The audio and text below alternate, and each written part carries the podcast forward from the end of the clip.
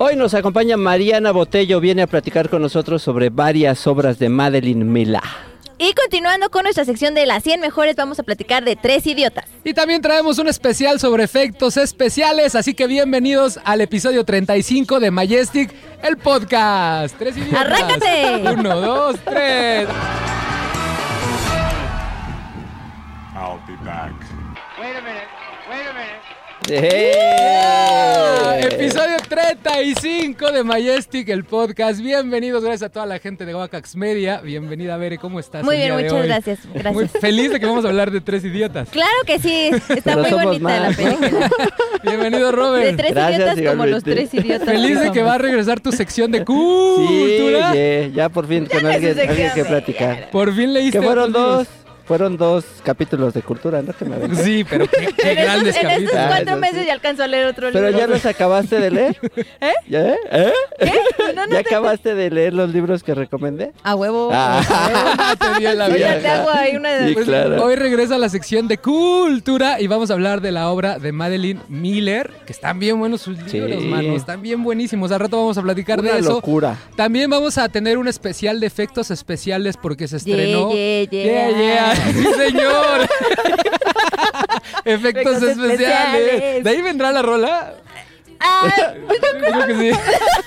Porque se estrenó una serie documental que se llama Light and Magic en Disney, que habla sobre la historia de la empresa que fundó George Lucas para resolver el tema, el pedote que traía en Star Wars, ¿no? Totote. Este, vamos a hablar de eso y también vamos a seguir hablando de las 100 mejores películas de la historia. Hoy toca el número 65, si mal no ¿Cuánto recuerdo. Ah, 64, tres idiotas versión hindú. que hasta la semana pasada no sabía que existía y fue un gran acontecimiento. Pero antes de que otra cosa suceda, ¿qué creen? Que estaba yo este, surfeando en la red. Este, Ay, surfeando en la red, así surfeando bien cabrón. Y me encontré un artículo bien padre que nos platica sobre las 50 películas que han rebasado el billón de dólares. No sabía que había 50 películas que había rebasado el billón de dólares. A ver. ¿Cuál creen que es el top 5? Así, a ver, dime cuál crees que está ahí en el 5. Madre, Endgame. Endgame podría ser una. Tú, Robert, ¿cuál crees que digas? Esta es la que más ha recaudado. Este, Jurassic Park. Jurassic Park también podría ser otra. Esta está considerada la inflación. Les voy a decir Ajá. rápido el top 5 de las, de las que han metido más gente a Al los día de hoy. Al día de hoy. La número 5, Avengers Infinity War del 2018. Fue una recaudación de 2 billones. Madre. No mames, ¿eso cuánto es en dinero? Mucho, ¿no? No, pues pues 2 sí, billones. muchísimo. dos Pues billones. 2 billones, esa es la número 5 De- todo esto es en dólares, ¿va? En dólares. La número 4, Star Wars The Force Awakens del 2015. 2 billones 69 millones de dólares. A la madre. Ay, güey. La número siquiera mi 3. cerebro puede Esta, esta, esta, esta les va a volar la cabeza. Tú ya estás viendo.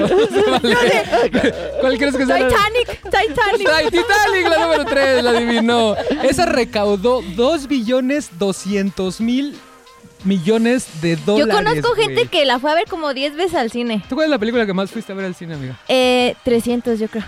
¿300? ¿Cuántas veces la viste? 300. Pues como Ah, 300. No, no muchas, ¿no? ¿Por qué? No, como 7 ¿Y veces. por qué ¿por 300 qué fue- Pues sabe tú, como que hombres mamados.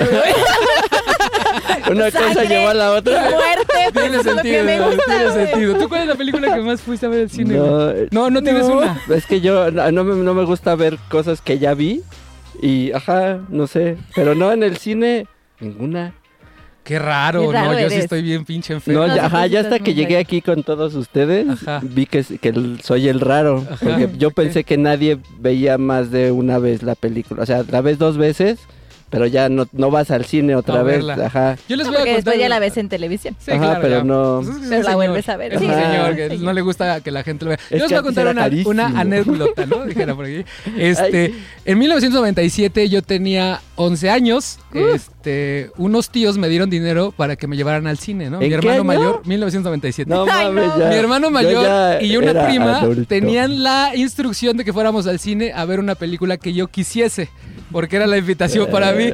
Llegamos al cine y yo quería ver, sé que lo que hicieron, sé lo que hicieron el verano pasado, no sé por qué, no me pregunten. Y estos güeyes, 11 años. esos güeyes de 15, 16 años, les valió madre mi opinión y nos- me metieron a ver Titanic. güey. Ay, Y esa no. fue la razón por la que fui a ver Titanic al cine. No. Muy padrísima. En, en ese momento no le entendí. Ese no, ese, ese no le entendí. Ahí va No la número dos. manches. La número dos es Avengers Endgame. Lo sabía, Lo sabías, ¿verdad? sabía. 2 millones 797 mil 2 billones 797 mil millones bestia. de dólares. Ahora sí va la número uno, ¿eh? La número uno. Ya vi ¿Cuál es la número uno? Ya vi. Avatar, güey. Yo no, no manches, Avatar casi llegó a los 3 billones.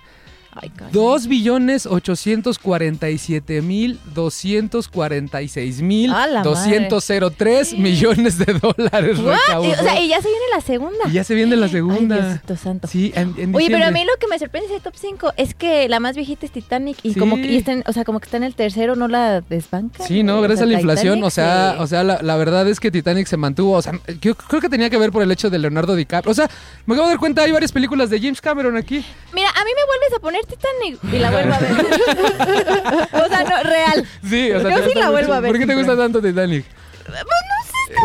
O sea, sí me da mucha tristeza al final, ¿no? ¿Por Pero- qué? Porque no le da chance de que de subirse al No, barco. pues porque mucha gente se muere y así. Pero. o sea, ¿esos dos qué? Pero es una gran película. Es una gran película, la verdad, cuando yo la vi sí me voló mi cabeza. Sí. Pero bueno, ahí está la lista. Si quieren ver la lista completa, está ahí en IMBD, que es básicamente nuestra- la Biblia de este programa. Sí, sí, sí. Y ya, ya Gracias, viene, ahí, viene el chisme, ahí viene el chisme de las películas más millonarias de la historia. Ahora sí, hablando de las mejores películas de la historia, entremos en tema de las 100 mejores películas con el número 64, Tres Idiotas. Tres Robert, idiotas. 64, 64. cuéntanos de qué va la película de Tres Idiotas. Primero, antes de contarles de qué va, este, tengan mucho cuidado, es la versión hindú, por No la de favor. Marta Gareda. No, Sí, no, no se no, vayan a confundir la por el hindú, amor de Dios. la versión hindú.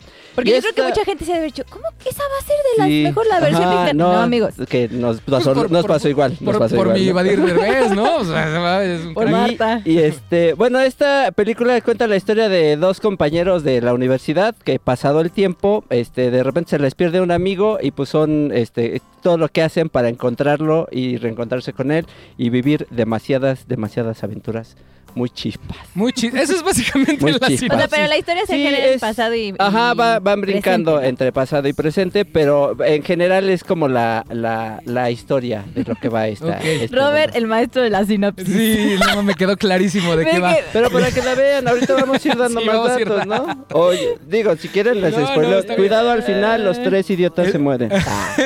Eh, de entrada, la película este, está en el número 64. Yo la verdad no sabía que existía y este, me sorprendió muchísimo, güey. Aunque es un tipo de cine al que no estoy acostumbrado, Exacto. que no estamos acostumbrados, No que, es, que es algo muy Bollywood, muy incoherente. De hecho, me voy a permitir leerles que escribí de, la película. Tres Idiotas es un compilado de incoherencias que al unirlas se convierte en una gran pieza cinematográfica con el único objetivo de entretener a su público. Pero si tú separas cada una de las escenas son puras estupideces, una tras Una otra, tras güey. otra, Es- muy es- divertidas. Oiga, hasta hay musicales, güey. Ah, pues que es Bollywood, ellos siempre... ¿Sabes qué? A mí, a mí ¿sabes como que se me hizo como una mezcla? Porque ya saben que yo me imagino mezcla. Yo digo, este podría ser hijo de este y este. Eh, como... O sea, obviamente entiendo que da que ver, pero la, la de los poetas muertos, ¿cómo se llama? La sociedad de los Ajá, los poetas sociedad de los muertos. poetas muertos. Y La La Land, güey. Ajá, es una mezcla entre esas. ¿La dos, de cuál? La La ¿Cuál? Land. La La Y Land. muchas otras, ¿no? Ajá. Porque es que hay, hay baile, hay canto, hay, hay amor. Pero está muy bonita la película. La verdad es que, como dices tú, estamos muy acostumbrados al cine gringo, De al Hollywood, cine claro. hollywoodense, que cuando vemos otro tipo de cine de otro país, como que nuestro cerebro no lo procesa, o sea, nos brinca demasiado. Pero la verdad es que si tienen la oportunidad de verla, véanla porque vale la pena. Que aquí hay una confusión. Igual alguien del público sabe este tema. Y por favor, si saben, coméntenos en nuestro YouTube, que es bien padre cuando nos comentan. Este. Hay Netflix, hay cuentas de Netflix que sí la tienen activa. O sea, Tres Ajá. Idiots a mí me sale cuando yo la busco, a mi amigo Pug le sale, pero a ustedes no le sale, No, güey. A mí solo me sale versión Marta La de Gareda. Marta y Gareda. Y les juro que yo no tengo VPN, no estoy, no estoy ruteado a otro país. O sea, es la vida normal Pero, de... o sea, nada más le pusiste así, tres, Tres idiotas, idiotas. y ya. Y me salió Pero entonces- no, la diferencia es que tú lo ponías en inglés, eh. Three Idiots, bueno, tres idiots, y sí le aparecía, pero mm, escribiéndole yo a igual tres idiots, tampoco me aparecía. Entonces, solo me hay aparecía cuentas de en México de Netflix que sí les aparecen y hay cuentas en México de Netflix que no les aparecen. Netflix. Entonces, si alguien sabe qué pedo, yo tengo la teoría, yo tengo la teoría que es por el plan que tienes, güey, que Netflix sin avisarte, si ¿Qué pagas dice? la versión más mamalauna, tú tienes la versión más mamalauna, Puck, si pagas la versión más mamalauna, la de 300 pesos te activa otro tipo de contenido, ¿Sabes qué. Netflix? Ya me estás cayendo bien mal. No más no te cancelo porque tienes The Walking Dead, pero de verdad que mira. Pero es una, es una gran película, la verdad. Es un, es un este. Es una gran sorpresa la, este, la película. Y si no la pueden ver en Netflix y la quieren ver, échenos un grito a nuestras redes sociales y les mandamos el link de donde la podrían rentar. Y no estoy diciendo de piratería. Sí, no, ni no, nada. sí, No, no, no, no, no, no, supuesto. no, no, no. Donde la podrían rentar para que la vean y se la van a pasar muy bien. Está un poquito larga, pero, pero lo vale la pena, ¿eh? Vale la pena totalmente la horas. película. Y ahora sí hablemos de los datos que nos van a volar la cabeza de Tres Idiotas. Eres idiota. ¿Quieres empezar, verdad, No, Robert? yo empiezo cara de- porque yo traigo bien poquitos. Sí, yo sí, porque el protagonista me sentí Ah. identificado con él. Pero yo primero. Siempre empieza el señor. Pues él me dio la Ah, bueno, bueno, ya, que Siempre empieza él. Por bien, ya se puso de re. Es que traigo bien poquitos datos y me No, los va a pues, ganar. me avisan. Amigos, es que está muy difícil. Esta sí no había datos. A ver, cuéntanos un dato. Bueno, yo cuando leí este dato dije, ay, qué padre un trabajo así, güey. A ver, ¿qué pasó? O sea, es que hay una escena donde los, los chavos eh, se ponen jarras. Muy borrachos. Borrachitos. ajá. Y entonces, pues el director o no sé quién dijo, oigan, ¿y si sí emborrachamos a los actores? No de, veras. Pues para que sea más real Claro, la claro, escena, claro. ¿no? Ajá. Y entonces se empedaron. Y yo dije, ah, creo que fue el actor principal el que, Ajá. que, que lo comenta. Y dije, qué padre. Qué bonito. Oye, qué bonito. Y sí se nota en la escena que sí, Sí, estaban borrachos, ¿no? sí. Hasta la- Sí. en el semblante. Es que si te desinhibes, tu cara te cambia, ¿Qué te les- pones más Te chapeteado. cambia. ¿Qué les parece que si en el otro Majestic actuamos de borrachos y hacemos como lo Pero que actuamos como Actuamos, ellos. actuamos de de borrachos, ¿no? Híjole, no sé. Con un Bueno, que tal vez puede funcionar para que ya ves cómo te pones. Siguiente dato ¿verdad? de tres idiots. Ah, es que a mí me identifiqué mucho porque el buen Amir Khan, que es el, el protagonista, el buen Rancho. Rancho, Rancho. este, pues hace el papel de un estudiante de la universidad Ajá. Y tiene 44 años cuando No manches, tú haces Sí, el papel de que alguien que trabaja en una agencia. gustó. Él podría ser el personaje. Ya ves que luego hay actores que le hacen de papás de actores que son como cuatro años más jóvenes. nada más. Él sí, sería el papá de Ajá, alguien de- muy de conocido. David. le ve, Sí, güey. 44 Sí parece un años. chavo de Ajá. universidad. Sí, se ve muy ¿Quieren que chavo. les diga el Sí, secreto gacho. para que se pareciera a un ch- chavo de universidad? ¿Cuál Es es? uno de los datos que traigo. A ver. Lo traigo en inglés, lo voy a traducir en tiempo real. ¿eh? Presumido. Para que la gente se convenciera de que Rancho era de un universitario, se puso en una dieta estricta donde solo comía bananas y milk. O Ah, sea, sí, leche. Puro plátano, plátano y y leche. leche. Y entonces ya viste el secreto, No, güey. O sea, ese es el secreto de la eterna juventud. Sí, güey. entiendo. Leche y Leche- plátano que me has dicho. No me lo van a creer, pero yo desayuno licuado de plátano con Ah, entonces no funciona. Funcionando, No, entonces no funciona. Muy bien. Otro dato, Veré. Un último dato. 11, Ah, 11, pidan un deseo. para que nada más se den un color de que esta película sí está chida. Ajá. El maestro Steven Spielberg dijo que está en su top 5 Sí, No. eso está de películas No. que marcaron su vida. Que dijo, no, esta. Ah, órale. Eso ya me convenció Sí. de volverla a Sí. ver, Sí, Pero sí, ¿cuál? ¿La versión de. Marta y Gareda o...? Ah, ok. La hindú. Pero Ah, es que ok. lo, lo, lo que a mí me llamó la atención de ese dato es con qué otras películas la Ah, pone. sí, o sea, la ¿Con cuál la compara? A este ver. no, no, no, no las compara, sino está en, en En su este top. grupo de sus preferidas. Está Tres Idiotas, está El Padrino, está E.T., está Salvando al Soldado Ay, Ryan, ¿Se que puso sus propias películas Sí, o qué? Es pues que marcaron favoritas. su vida. O Ah, sea. Y está también Tiburón. No manches, o sea, O la sea, puso eh, con la la, puso con la- realeza, ajá. güey, del cine. Es que, y, y nadie, bueno, de aquí nadie la topábamos. fíjate, güey. Yo sí la topaba. Tú sí la topabas. Yo sí la topaba porque yo vi cuando salió la versión mexicana Ajá. y entonces no sé por qué una vez googleé, algo googleé, no recuerdo, y vi que estaba, eh, que se basaba en una, porque la mayoría de las películas mexicanas, como onda chick flick o estas Ajá. cosas, eh, son copia de otros países. Sí, sí, Entonces dije, 90%. esta tiene que ser copia de otro país. Ajá. Y ya conocí la película, pero no había tenido la oportunidad de verla. Que ya me dijo una persona, ah, que por cierto, un saludo a Gigi, que este programa va dedicado para Gigi. Ella me dijo que Hola, la versión, Gigi. la versión de Tres Idiotas, estábamos platicando sobre los tres idiotas hindús y mexicanos, es casi el mismo tema, nada más que sale Marta y Gareda. Que no, yo le pregunté por qué sale Marta y Gareda en la portada, si Marta y Gareda, o sea, si, la si los protagonistas Sí, son tres son idiotas, tres. ¿no? Tres idiotas y Marta y Gareda. Exacto. Y ya me, ya me dijo Pu que porque ella es la productora ejecutiva, como que compró los derechos de la versión hindú y hizo su versión Esta es mi mexicana. película y yo salgo al, Ajá. así. de ¿Algún otro dato, amigos, que tengan que nos va a volar la cabeza? Para ya ir cerrando. Em, tenemos, tenemos. Ninguno. No, pues ya. Va, ya estamos, eh, sí, ya este, dijimos. de Es que estaba revisando y todo. De verdad, véanla, está bien padre. Al principio saca de onda porque como es un humor muy Bollywood, este, a veces sientes que son como chistes muy estúpidos. Pero la forma en la que está contada y todos los recursos que tiene cinematográficos, porque no se cansa de innovar. O sea, va a ser una escena que es un musical, luego va a ser una escena como que aceleran las tomas. Entonces hay, Sí. hay muchas narrativas diferentes en la misma película. película. Yo creo que por eso está dentro de las mejores películas de Y historia. sobre todo si son universitarios o gente confundida. O sea, ese es el mensaje real Claro. de la película. Como, como a veces la sociedad, los padres, la familia, puede, puede convertirse en un lastre o puede convertirse en un motor para seguir tus sueños. Entonces, la verdad está muy bonita. vean. Véala, chingosísimo. Pues ya acabamos con tres idiotas. Ahí está la recomendación de la semana. Ahora vamos a escoger la siguiente película. Bere, dime un número del 1 al 100. 52. 52. La siguiente película que vamos a hablar se llama Casa Blanca. ¿Ya hemos hablado de Casa Blanca? Casablanca no hemos hablado No de hemos hablado de Casablanca. Blanca. Pues ahí está, excelente. Casablanca. Hablaremos que se, se estrenó hace como medio año en el cine. Qué chingón. Pues ahí está nuestra tarea de la semana. Muchas gracias, Bere. Te tienes que ir. Me voy. Fue un, fue un placer haber Un estado placer, contigo. un placer, amigos. Ahí Qué, qué bueno. Este, nos, ven, gracias. nos vamos a dar un break para regresamos a hablar de efectos especiales. Eh, Yeah, mientras los yeah, dejo. yeah. Yeah, sí, señor. mientras los dejo con una canción que se estrenó con el tráiler de Wakanda Forever que se llama es una revisión de No Woman No Crying, pero esta vez interpretado por Thames. Regresamos a Majestic el podcast a hablar de Wakanda Forever. Adiós, amigos. No woman, no cry. No woman, no cry. I remember when we used to sit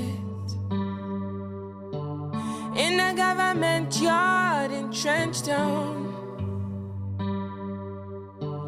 Over, by serving the hypocrites. Mingle with the good people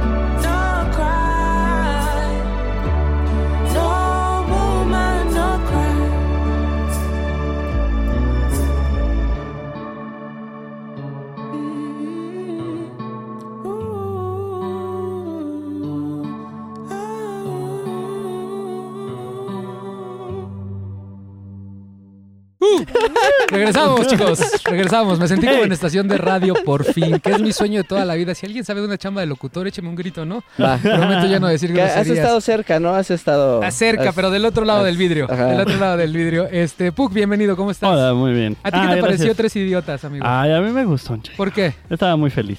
¿Por Pues qué? porque, haz de cuenta que es, es la mejor película hindú que he visto. Ajá. Ya lo voy a decir así. Así de fácil. Me, ajá, me sacó de onda las coreografías, pero es algo de muy de Bollywood. Que de hecho, yo no sabía un dato interesante. Empiezan a poner las canciones como una semana antes en la radio para que cuando la gente va al cine las Ah. pueda bailar y cantar en el, ya que esté viendo la película. Es un dato interesante. Ay, ¿por qué Mm. nadie traíamos ese dato, güey? Sí, está muy loco. Ese, es- ese sí me- no investigamos bien, dice nuestra productora. Perdónanos. Ganó Pug, ganó Pug.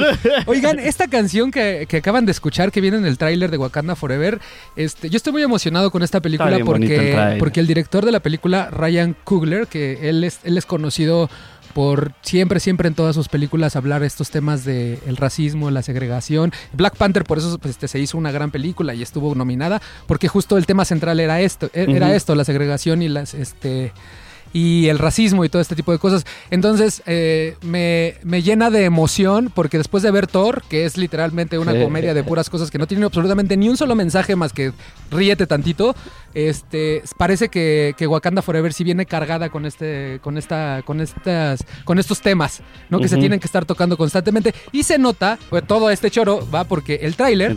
viene con esta canción de Bob Marley, este, que básicamente la canción lo que dice, lo que habla de una mujer empoderada. O sea, no es, no es Bob Marley cantándole a las mujeres, más bien es como diciéndole, tú eres una chingona, tú puedes, vas a salir adelante. Entonces va a ser el tema principal de la película Ah, por la muerte de, Black Panther. Y al final mezcla un poquito de una canción de Kendrick Lamar, que esta canción que se llama All Right se convirtió en el himno del movimiento Live, este, Black, Black Lives. Matter. Entonces, entonces me emociona mucho esta película justo por eso, porque sigue con estos temas este, sociales difíciles que Ryan Coogler es muy bueno tocándolos, ¿no? Que por cierto, él hace poco iba a sacar al banco 20 mil dólares y lo detuvieron, güey, porque lo vieron negrito. Un, ¿Qué hace un negrito sacando 20 mil dólares? Y no sabían los policías que él era el director de, No, Black Panther. Ya se resolucionó. Pues era su dinero, güey. Pues, ¿qué, pues, qué sí. hago, güey?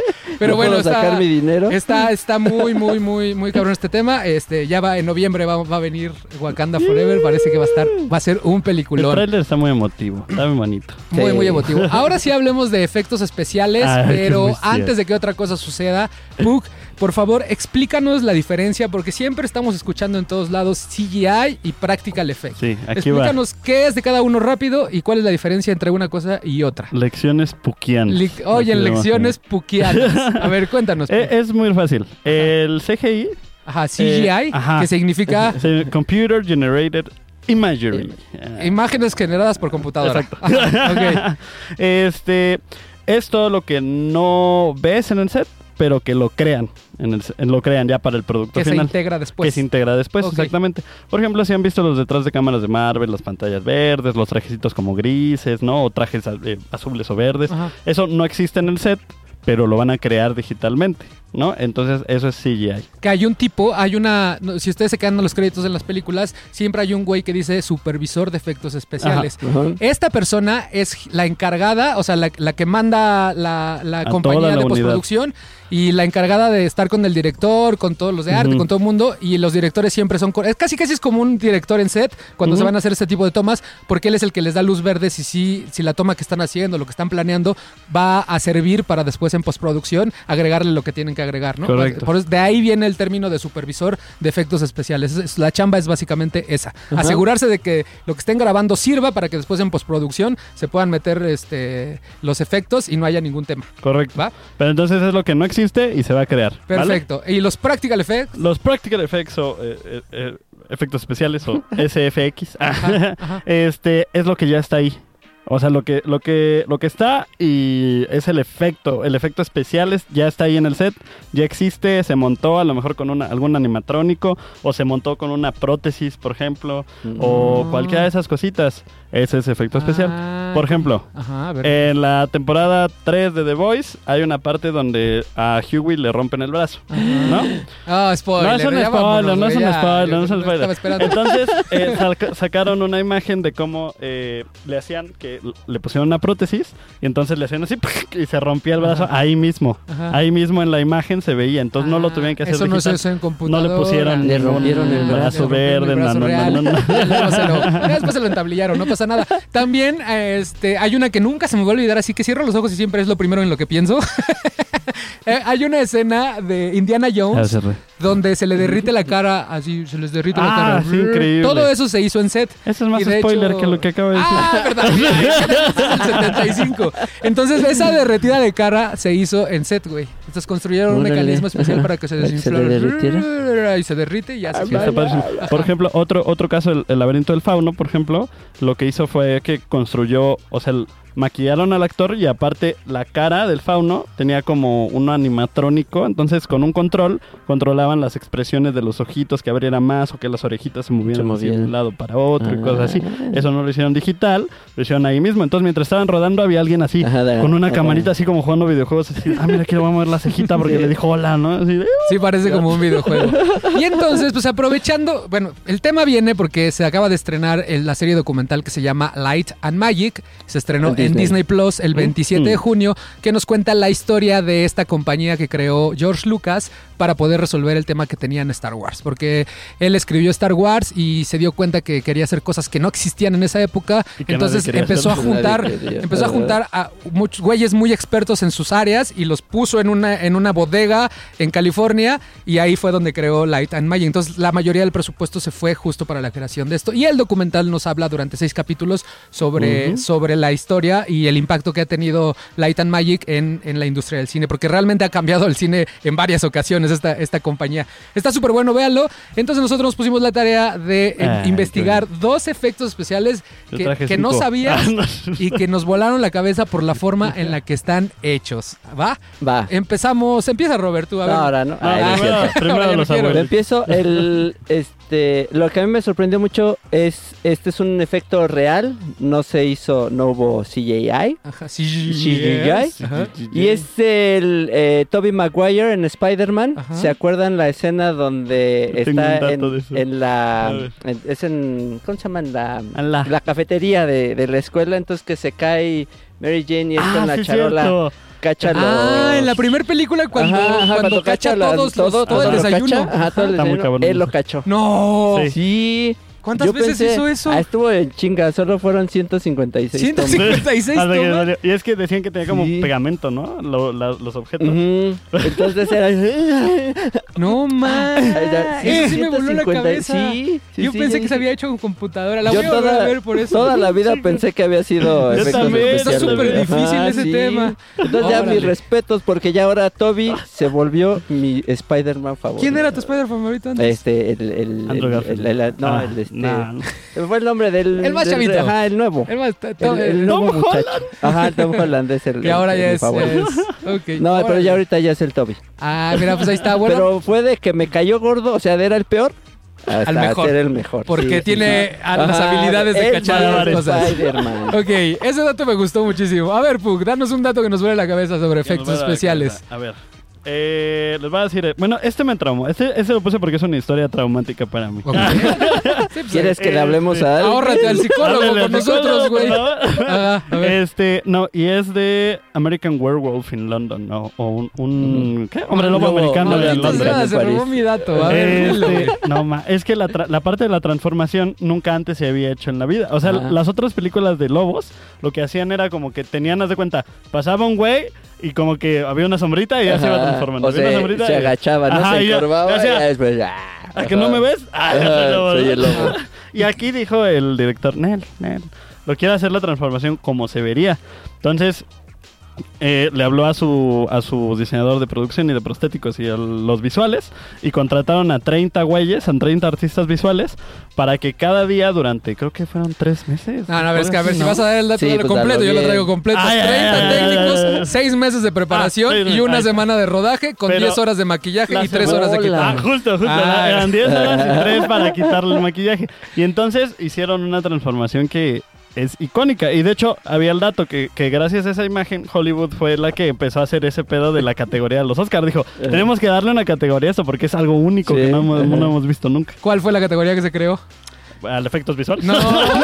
No, no, antes, Mejores antes de, antes de, que, antes de que esto Mejor, sucediera, eh, mejor hombre lobo.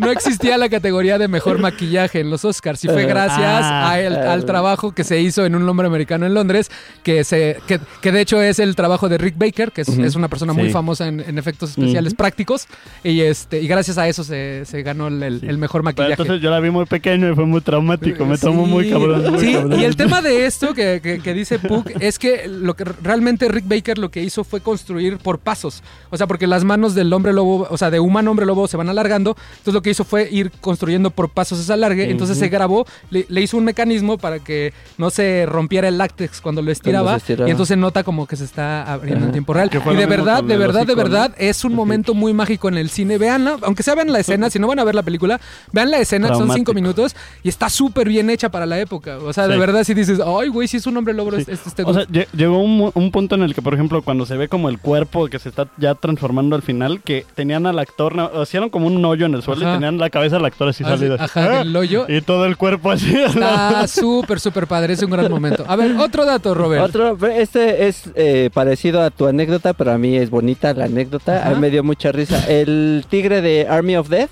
¿Recuerdan Ah, el tigre que, sí. que De la película de Zack Snyder que se estrenó en, Snyder. en- en Netflix. Ajá, eso lo estábamos viendo varios aquí en la, en la oficina y este y pues nos dio mucha risa porque pues se le ve como el- por cómo está deteriorado el tigre, pues parece que pues está mal de su labiecillo. Ajá. ¿cómo hablaba el tigre? Y entonces todos empezamos a decir, güey, ese tigre, este, seguro cuando llega le va a hacer.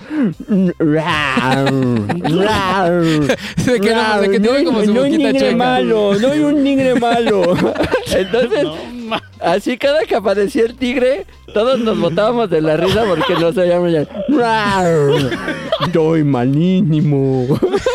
Pero, ¿cuál es el dato, güey? Ese güey, que ese tigre Ah, es, güey. güey. Ese tigre a mí eh, me gusta por eso, porque me acuerdo de esta, de esta anécdota. Pero no dijiste nada de efectos No, pues especiales. nada más que el tigre, todo él es hecho en- con efectos Que en CGI. especiales. Ah, Ajá. ok, está Sí, sí, muy sí. padre. Vean No, la película. qué Y, padrísimo, y- ¿eh? y cada vez que salga el tigre, acuérdense de la, de la imitación del Robert.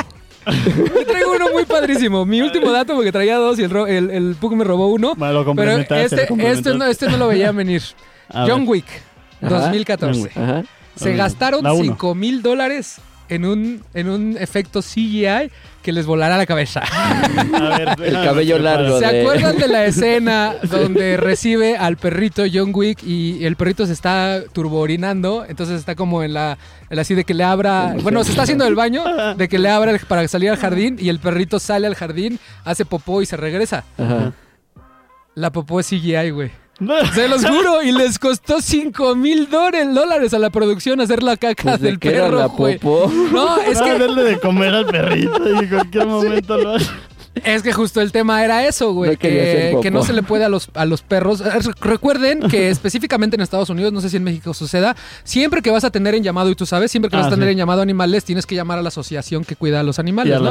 Que Ajá. allá se llama American Humane, creo que si, si mal lo recuerdo. El chiste es que ellos no podían forzar al perro a hacer popó dándole laxantes, güey, porque los multan. Allá hay una persona encargada de cuidar a los perros que no tiene nada que ver con la producción. Está el pedo ahí al pendiente a ver cómo tratan al perrito. Este, eso pasa en todas las películas, en todas las series en Es Estados como Unidos. El anda de perros. Ajá, justo. Y cualquier animal, cualquier animal que tengas tú en set, siempre va a haber alguien cuidando de que, Sí, claro. de que no estés Sí, pues, abusando sí, de él. sí, sí. Como Entonces, pues evidentemente no lo podían forzar y, y el director sí quería que se hiciera y le preguntaron, oye, ¿por qué no lo haces practical? Y es que no, él, Sí, él pues no dijo, es que no voy a tener el control de cómo quiero que se vea la caca. Entonces agarró 5 mil dólares del presupuesto para hacer la caca CGI del perrito. Muy güey. bien, Eso sí ¿eh? me voló Eso- mi cabeza, muy cabrón cuando lo me vi. Me acuerdo que yo estaba el martes investigando y me empecé a reír. ¿Y de qué te ríes? Yo no les voy a decir hasta el programa. a ver, un último dato, Pug. Yo traigo otro práctico. Ajá, a ver. Eh, Evil Dead, Ajá. no la de Sam Raimi. Salió un remake en el 2000 no sé qué, 2016 creo, algo así. Eh, a muchos les gustó, a otros no, a mí me gustó mucho. Todo es Practical, efecto. Todo. O sea, básicamente el efecto, lo- el único CGI que hay, que hay es que de repente le echaban un chisguito más de sangre.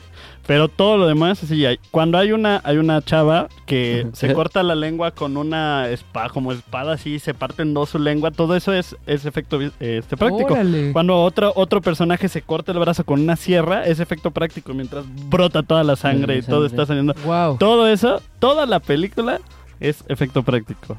Toda. Wow, Así eso también en me volvió- la, la voy a volver a ver nada más para apreciar Sí, pues sí, para su ver, el ajá, trabajo. para ponerle pausa. Pues ahí está, ahí está. ¿Algún otro dato rápido ya para irnos? Yo, uno otro. último Ajá. de Inception, la explosión en la cafetería. ¿Se acuerdan que están en la calle Ah, en, sí. en París, no? Ujú. Ajá, Están que lo está explicando que, a ajá, que explotan todas las pues, los puestecitos Como que hay, todo flores eso, ajá, todos esos son de a de veras, no son CGI. Ah. Son este bombas de pistola, cañones de aire, es que, puf, y pues con las cámaras Ajá. super mamalonas que hacían que todo se pusiera en, Wow. en, eh, cámara lenta, pero todo eso fue real.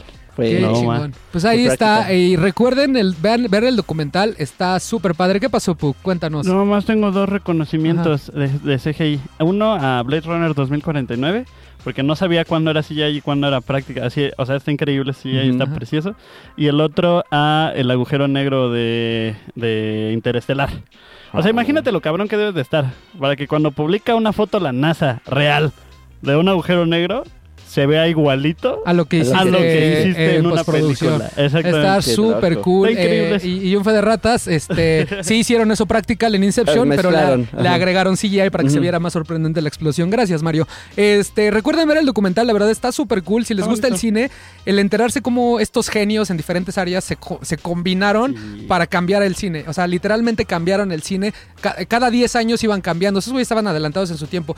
Hay un momento donde te platican cuando llega James Cameron, que de hecho entrevistan a James Cameron, y les dice, oigan, ya hicimos lo del abismo, este tema de la, del agua que se transforma en cara. Ahora les traigo otro reto más grande y les mostró el guion de Terminator 2 y todos así de, "Oh, ¿cómo le vamos a hacer? Entonces tuvieron ¿Y que crear un software nuevo para hacer los efectos especiales de Terminator 2. Y después llega Spielberg y empiezan a hacer como las, los stop motions de los dinosaurios para Jurassic Park. Y uno de los chicos que, que trabajaba en Light and Magic eh, dice, no, no, no. O sea, él decía, no, sí se puede hacer por computadora. Entonces la pasó cuatro meses modelando un Rex caminando cinco segundos en un, en un, en un, este, en una escena normal de la vida en un pasto. Y se los mostró a Spielberg y a Catherine Kennedy. Y este, y cuando lo vieron, se- así fueron de, Sí, ya, ya, paren, vámonos. paren el stop motion, que este es el futuro. Y ahí volvió a cambiar el cine. Está súper chingón, véanlo. hecho- Se llama Light and Magic. Lo que está increíble, ya para terminar, es que ves que las personas que están trabajando ahí, muchos hablan de su influencia del cine, de cómo veían el stop motion Claro. de King Kong, de cómo veían eso.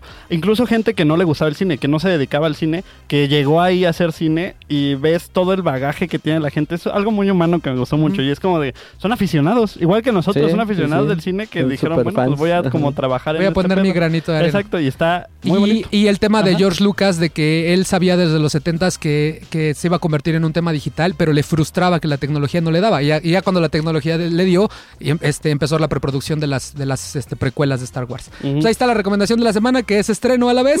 Light and Magic, gracias. Pug, ya te tenemos que dejar. Este, vamos, a, vamos a regresar con la sección de cultura, mientras nos vamos con una canción de mi paisana, güey. Marisa Moore, que canta bien bonito. Les voy a dejar esta canción que se llama All Inclusive. Ella también es de Sonora como yo. Regresamos a Majestic, el podcast. Besitos. ¿De qué se ríen o qué? No, no, está bien. Ah, está bien. Estoy hecha de amor, tengo el alma risueña. Vengo del calor de raíces norteñas, donde el mar y el desierto se juntan, como tu boca y la mía se gustan sin control. Tú me haces reír y me comes a besos. Siempre dices que sí a mis deseos traviesos. En culturas distintas nacimos, pero en segundos tú y yo nos fundimos como el sol. Y ahora tú me gustas para mí. Nuestra boquita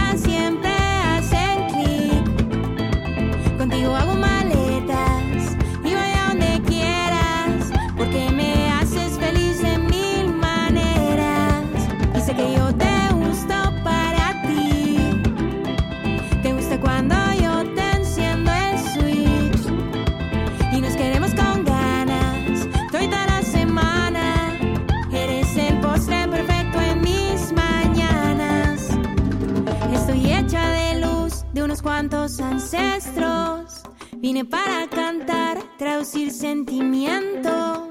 Si tú hablas, escucho armonías. Qué bonito es crear melodías y sentir. Tengo el corazón reach. Desde que somos exclusive, cumples cada wish. Tú me das un all inclusive. Tú me usas para quedarme contigo, para quitarnos el frío y a vente a mi casa a vivir.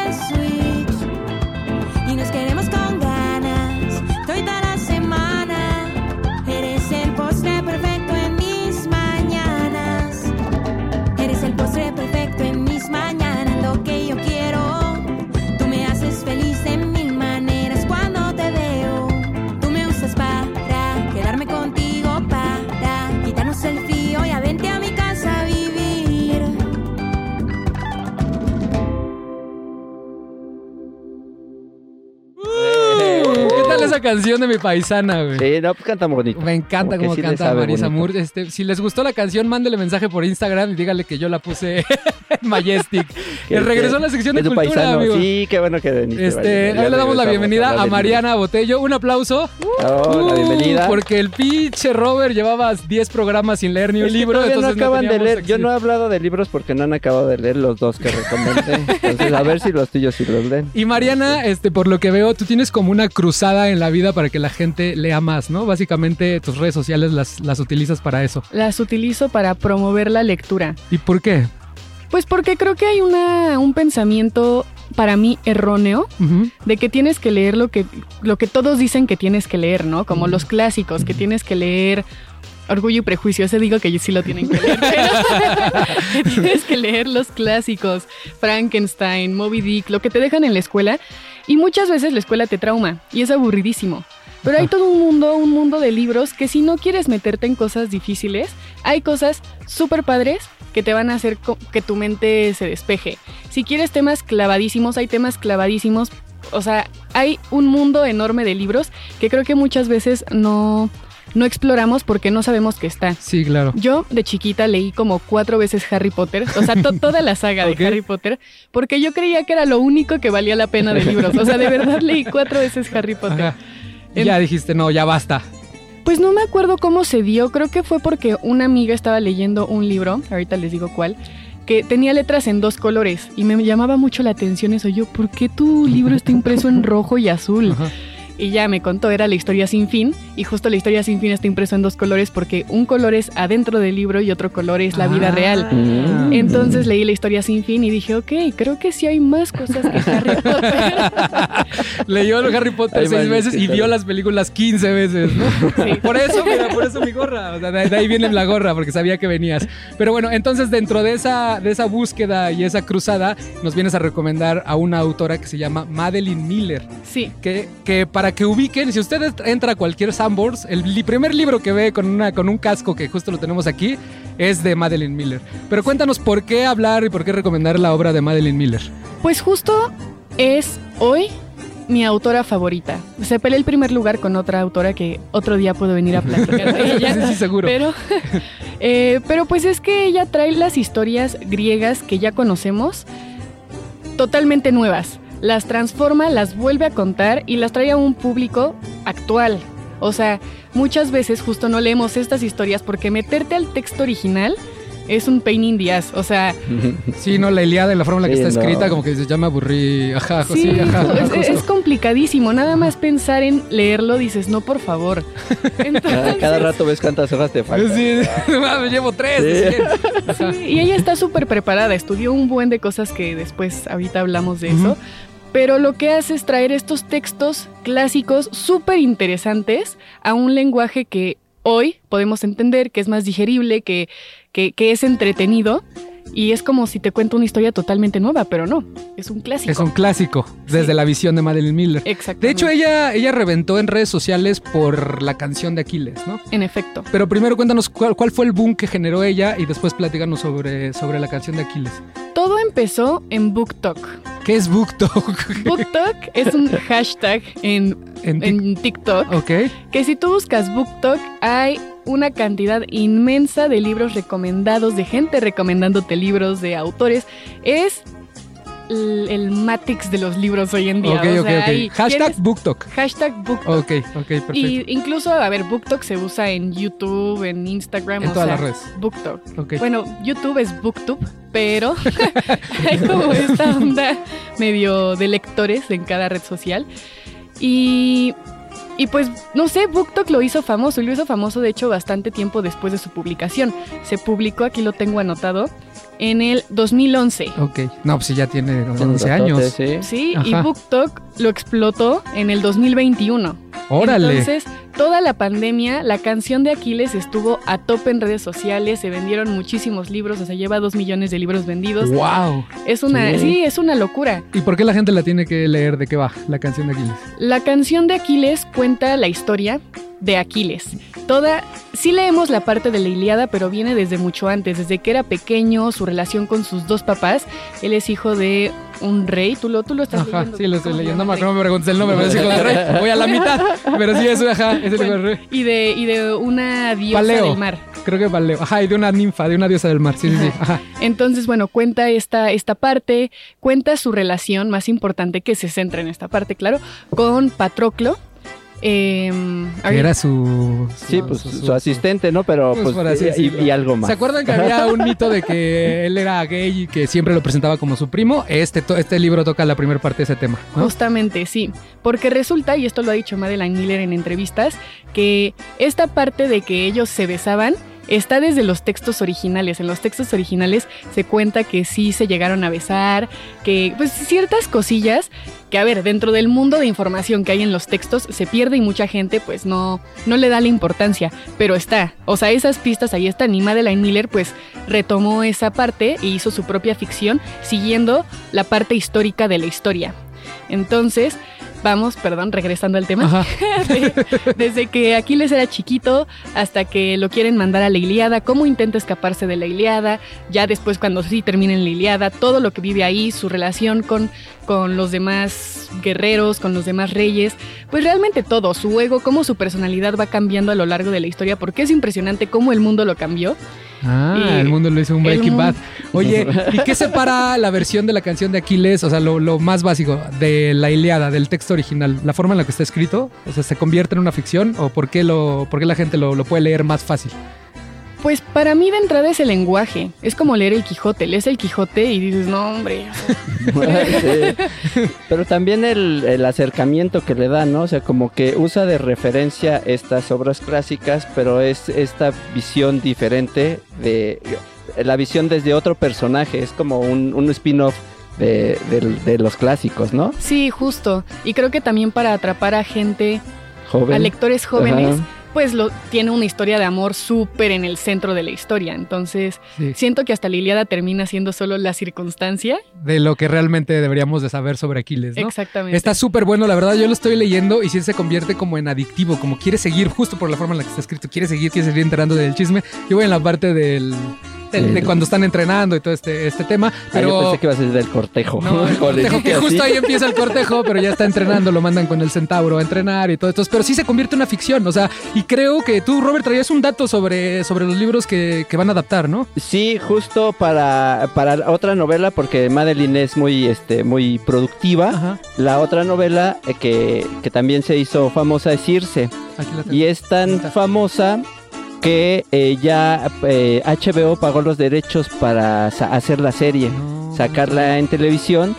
Y de la de Aquiles, ahí nadie sabe nada, ¿no? Todo está como, este, no saben, ya se sabe que se compraron los derechos, pero no hay nada más hasta donde yo me quedé, ¿no? O sea, la tú van a traes hacer. otro dato? Yo no tenía idea de sus adaptaciones, Ujú. esto es nuevo para mí. yo Fíjate, estoy Sí, sí, impactada que veas que no somos cualquier persona. Sí, entonces ahí este eso es información que ya está en, en el sitio de, de Madeline pero sí no sabemos qué va a pasar con Aquiles, porque creo que Aquiles es muchísimo más famosa que, que Circe. Pero ahí van la- la- las Es adaptaciones. que sí está bien buena y me la imagino. O sea, la puedes, mientras lo vas leyendo, te lo puedes ir imaginando y se convierte en una gran serie. O sea, podría ser una muy buena serie. Para HBO. Sí, Para HBO, la neta. sí, ¿eh? Que no se metan los demás. Y es que creo que es HBO el que los tiene Sí, que los hacer, que ¿no? Nadie que más hacer. se tiene Y que habla para ahí. que no se limite cualquier tema. Y hablando de Circe, esa fue su segunda novela. Su segunda novela. ¿Esa de qué va? Circe cuenta la historia de Circe. es que Circe no es tan conocida, no es tan Ajá. fácil explicar su historia, pero Circe es hija del dios Helios, bueno, del titán Helios y de una Nereida. Resulta que ella desde chiquita fue como diferente, como que no encajaba tanto en el mundo de los dioses, entonces no se llevaba con sus hermanos, como que su papá medio lo apestaba, ella crió a un, herna- a un hermanito suyo, pero bueno, para no hacer el cuento largo, en algún punto de la historia se da cuenta que ella es hechicera. Bueno, que, que puede, que puede hacer magia, Ah, ok, ok, ok. pero es muy... ¿Cómo se dice? Cuando te dejas llevar por tus emociones demasiado. Es muy este, impulsiva. impulsiva, muy emotiva. Es mu- muy impulsiva. Ajá. Entonces, sin querer queriendo, le hace una terrible a una chica por un mal de amores. Uh. La castigan y la mandan totalmente sola a una isla. Y pues ahí empieza la historia. Realmente Circe es comúnmente conocida porque transformaba a los hombres en puerquitos, en cochinitos. Ah. Ay, creo que ya la Qué conocí cool. yo. Creo que ya, creo que ya la conocí, dice.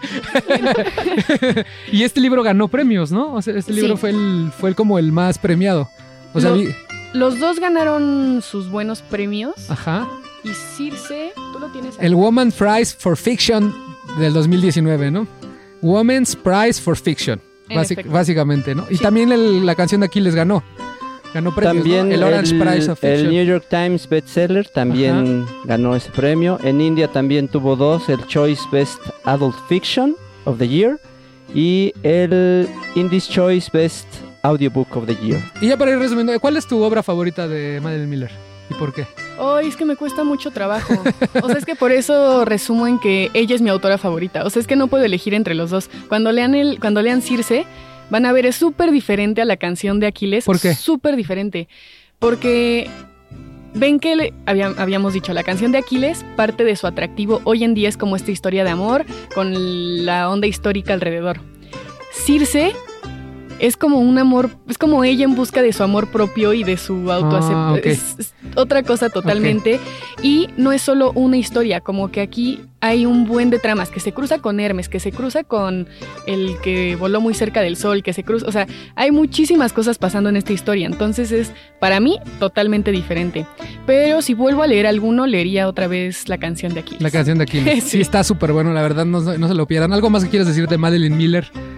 Pues que también si no les gusta leer tanto y se, y se quieren acercar a ella, hay un cuento corto que también está bastante interesante, nada que ver con las novelas, o sea, si quieren a Madeline Miller en todo, en todo su esplendor, Claro. son las novelas, pero tiene un cuento corto que se llama Galatea, son como 50 páginas y cuenta la historia también de Galatea, que es esta ex estatua, porque un, un escultor estaba harto de las mujeres, entonces dice voy a esculpir a la mujer perfecta. Órale. Esculpe a Galatea Ah, bueno.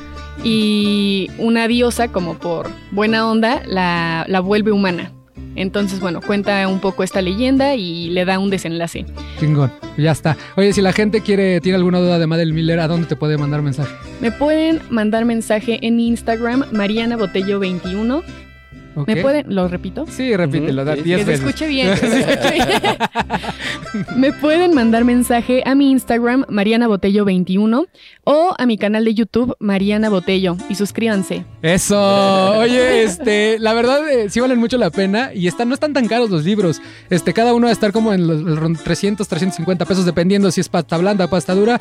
Éntrele, éntrele a la canción de Aquiles. Empieza con la canción de Aquiles y va a ver que se va a convertir en fan de Madeline Miller. ¿Algún otro dato, amigo, que tengas de- De, ya esta chica? estamos- Este, estamos estuvo súper bien preparada. Si quieren otro día con más calma les, les decimos qué tanto ha estudiado esta, esta chava, pero somos muy fans de Madeline Miller gracias a Mariana Botella. Yo llevo una semana siendo fan, la verdad, yo, no sabía de ella, solo veía los libros en Sanborns, pero no le había entrado. Y pues esperemos a que salgan en HBO, ¿no? A ver Ajá, qué Vas tal. a regresar, ¿no? A seguir recomendando libros. Claro, regresaré Ok, Perfecto. perfecto. Con tu segunda este, autora favorita. con mi segunda autora Va. favorita. Ya Va. está, pues muchas Pero gracias. estos sí léanlos, ¿eh? No como los míos. Este fue el episodio 35 de Majestic y los dejamos con una canción de Fantastic Negrito que se llama I'm So Happy. Nos vemos la próxima semana. Ahí nos vemos. Muchas gracias. So happy that I could cry. And when I got up this morning, I said, I said to myself, when oh, I got up this morning, yeah. Want you know, Professor, I said to myself, well, if you could reach out and touch someone, Um, I'm happy this morning. I'm happy this morning. I'm happy this morning. I'm happy this morning. I'm happy this morning. I'm happy this morning. I'm happy this morning. I'm happy this morning. I'm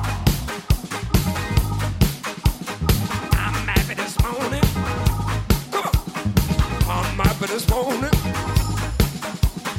I'm happy this morning. I'm happy this morning.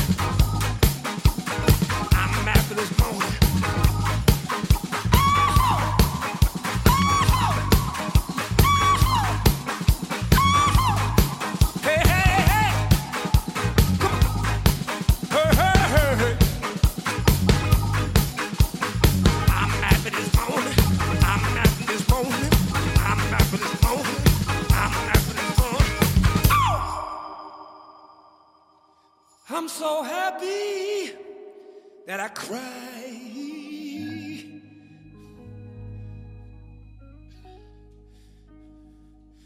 Back in 1999, touch everything that I could find.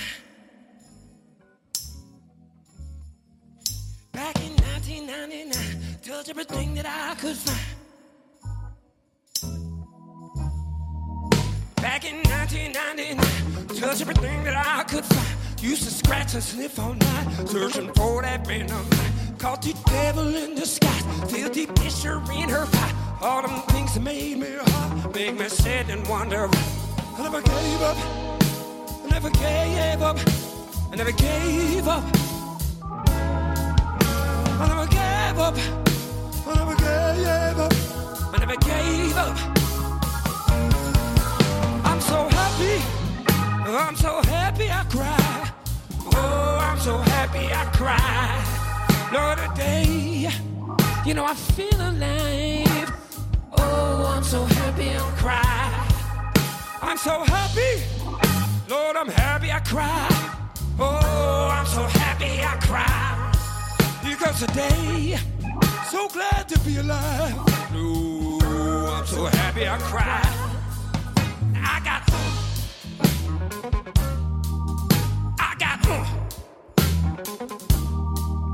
I got million dollar rage, ace, king, queen, ten, jack of spades. I'm ungrateful, I can't lie. I can't sleep at night, I try. Sliding deep into the hole, sliding down the slippery slope. I'm glad mama's still alive. If I could reach her, I would try. I never gave up. I never gave up. I never gave up. I never gave up. I never gave up. I never gave up. I'm so happy I cry. So happy I cry. Because today, so glad to be alive. Oh, I'm so happy I cry. And I'm so happy. I'm so happy I cry. Oh, I'm so happy I cry. Because today, so glad to be alive. Oh, I'm so happy I cry. Hey, we wake up to another morning sun. Today we wake up to another